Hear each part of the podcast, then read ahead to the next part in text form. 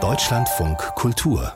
Länderreport Anfang der Woche hat die schwarz-rote Regierung in Berlin 20 Millionen Euro locker gemacht. Die sollen in den nächsten beiden Jahren für Präventionsarbeit ausgegeben werden, also in Projekte gesteckt, die gegen Antisemitismus, Rassismus und Islamfeindlichkeit gesteckt werden. Experten und Pädagogen, die fordern das ja schon lange, nicht erst seit dem Überfall der Hamas auf Israel. Und einer, der sich seit langem vor allem auch mit Kindern und Jugendlichen aus geflüchteten Familien beschäftigt, das ist Wolfgang Büscher. Er ist der Sprecher des christlichen Jugendwerks Arche in Berlin.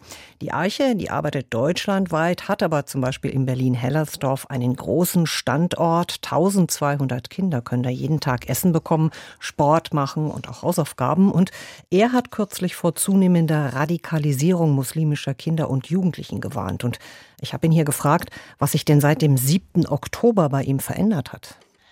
Ja, dieses Problem der arabischen Jugendlichen, dieser Fanatismus ihrer gelebten Religion, den gab es natürlich auch vorher schon. Aber viele der jungen Männer, es sind überwiegend junge Männer, die zu uns in die Archen kommen, wenn die Kinder älter werden. Als Kinder sind es auch viele ähm, Mädchen, die in den Archen sind.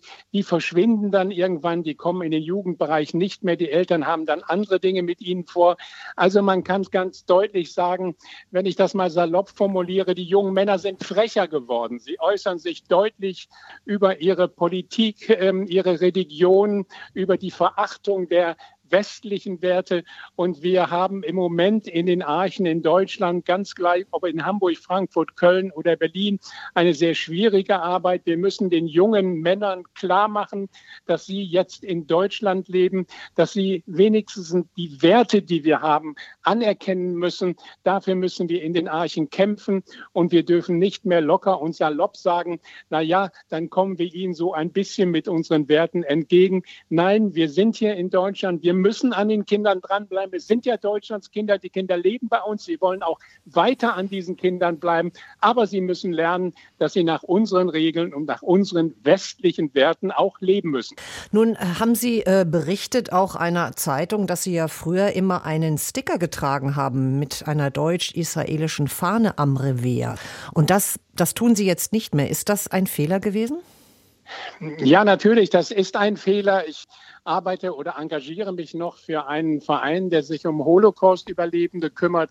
Ich hatte dann einen deutsch-israelischen ähm, Sticker an meinem Revers und ein Junge kam zu mir, elf Jahre ungefähr, und sagte, du, ich hasse dich.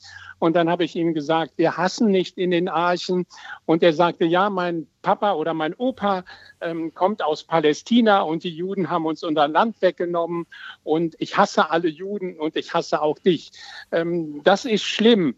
Äh, natürlich provozieren wir nicht. Ich gehe nicht mit einer jüdischen Fahne in einen Jugendbereich, wo dann 80 oder 90 junge Männer sind. Aber wir müssen in der Tat nach unseren Regeln leben. Wir haben eine Arche in Friedrichshain in Berlin, einem, einem Kiez in Berlin.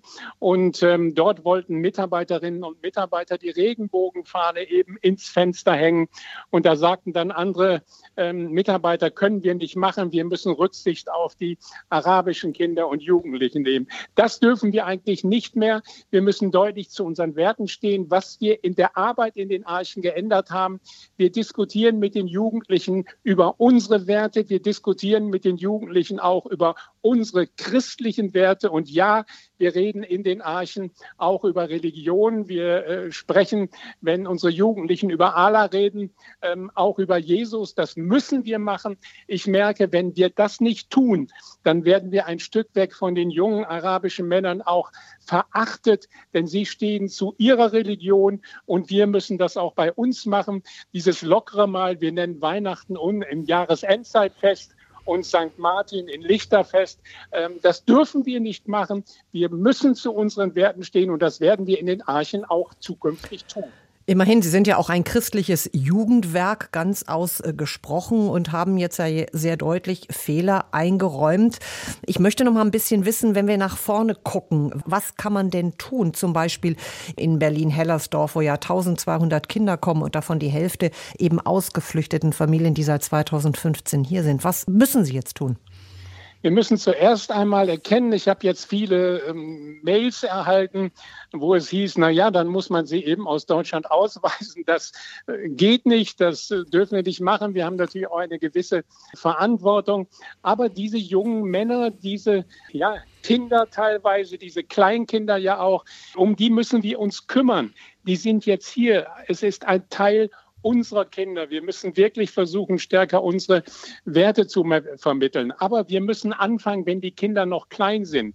In Berlin-Hellersdorf ähm, sagt man in der Politik, wofür brauchen die Kleinkinder aus den geflüchteten arabischen Familien einen Kita-Platz? Die Eltern sind ja zu Hause.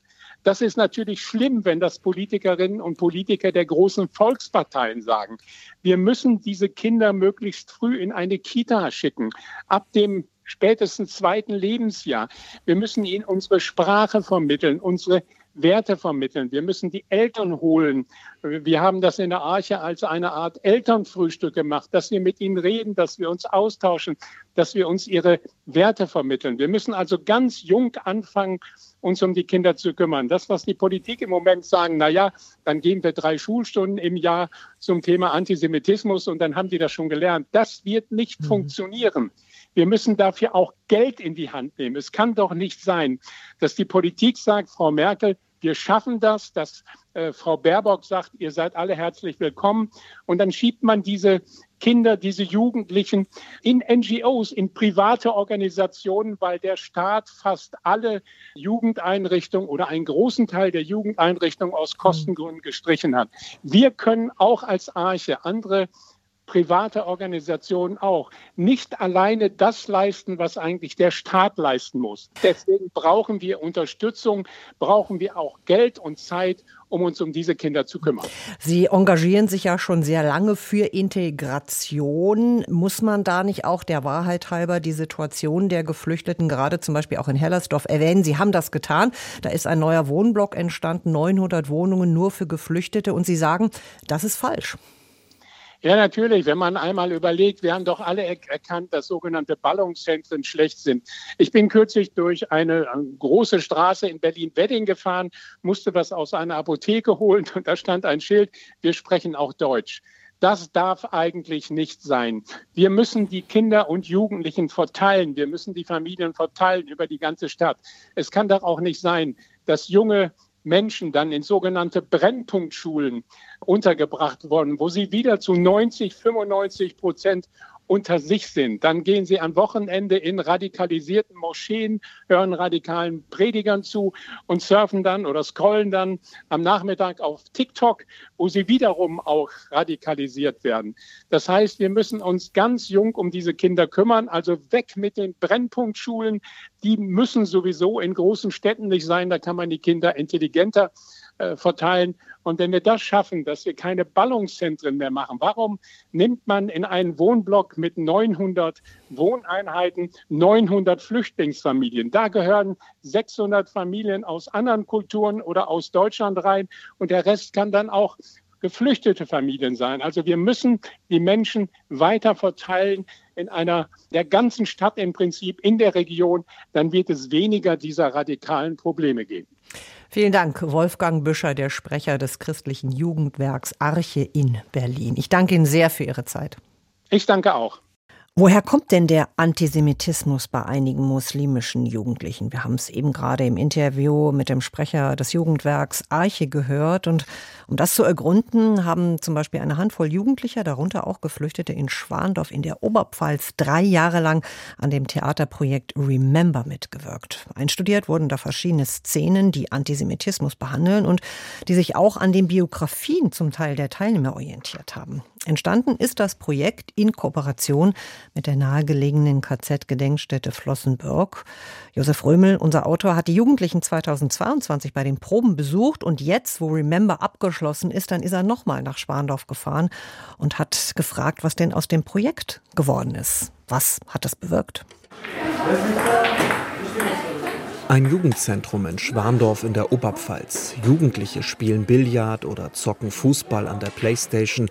Andere stehen draußen vor dem mehrstöckigen Gebäude.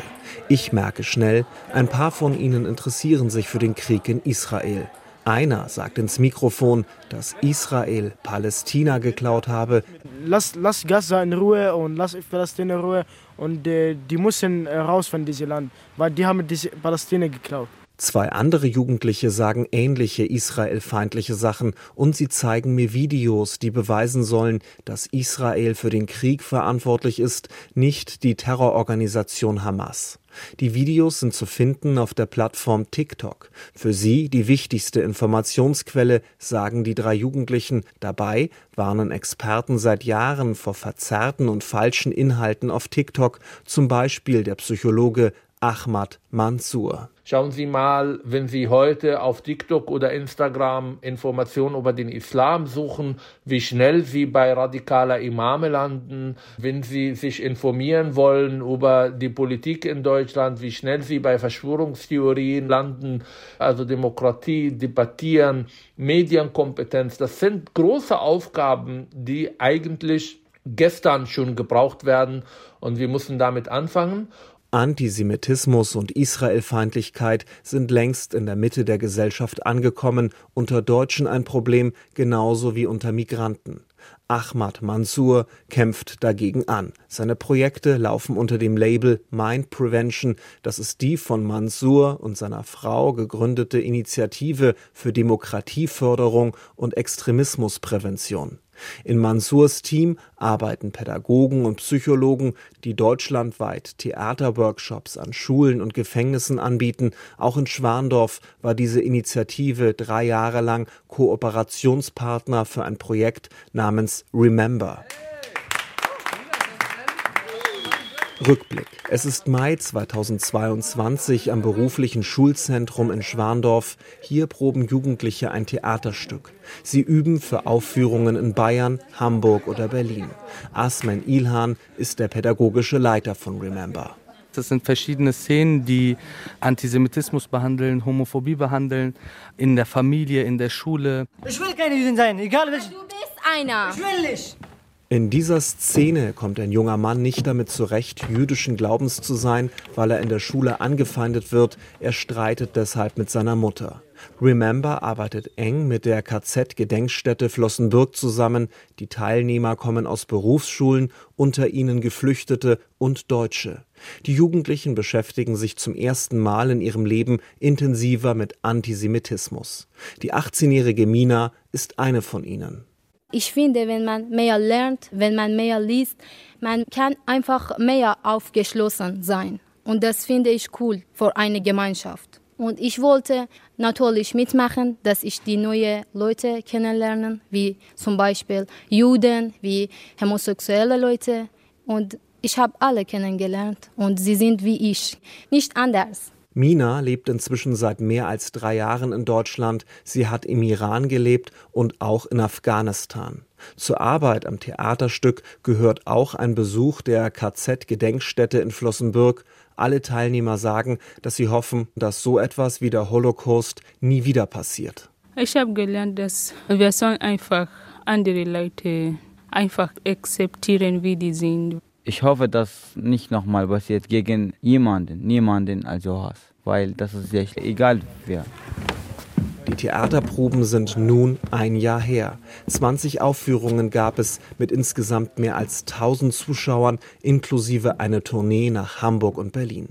Gespielt wurde meist in Schulen vor Schulklassen, aber auch ein paar Mal öffentlich, zum Beispiel in der Gedenkstätte Flossenbürg oder einmal im Regensburger Turmtheater. Hey, hey. Es ist Ende Oktober 2023 zurück im Jugendzentrum Schwandorf. Inzwischen ist das Projekt abgeschlossen, aber die Teilnehmer halten immer noch Kontakt, zum Beispiel zu Dennis Forster. Als wissenschaftlicher Mitarbeiter der KZ-Gedenkstätte Flossenbürg hat er Remember und die Jugendlichen begleitet. Ich bin selber in diesen drei Jahren glaube ich, ein anderer Mensch geworden. Ich habe viel über ihre Herkunftsländer gelernt, viel über das, was sie in ihrem Alltag umtreibt hier in Deutschland. Heute trifft sich Forster mit einem 22-Jährigen, den ich Tarek nenne. Als Jeside gehört er selbst zu einer Volksgruppe. Mit 17 Jahren flüchtete er aus seiner Heimat Irak nach Deutschland. Es war eine Flucht vor der Terrororganisation IS, die viele Jesiden brutal versklavt und hingerichtet hat.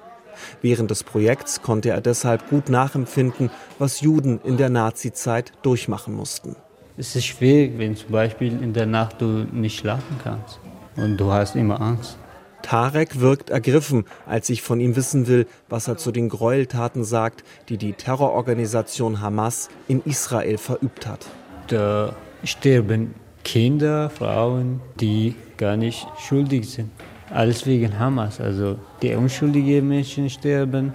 In seinem Wohnort, einem Flüchtlingsheim, könne er darüber nicht sprechen. Das kriege ich hier auf jeden Fall Probleme. Vielleicht schlagen oder so. Oder da gibt es in diese Flüchtlingsheim viele, die gegen Israel stehen. Wenn zum Beispiel sagt, ja, Israel, die sagen, na, gibt es kein Israel, es nur heißt Palästina. Aber Tarek will aufklären. Gemeinsam mit anderen von Remember leitet er nun selbst Theaterworkshops für Schulklassen, die unter anderem die KZ-Gedenkstätte Flossenbürg besuchen.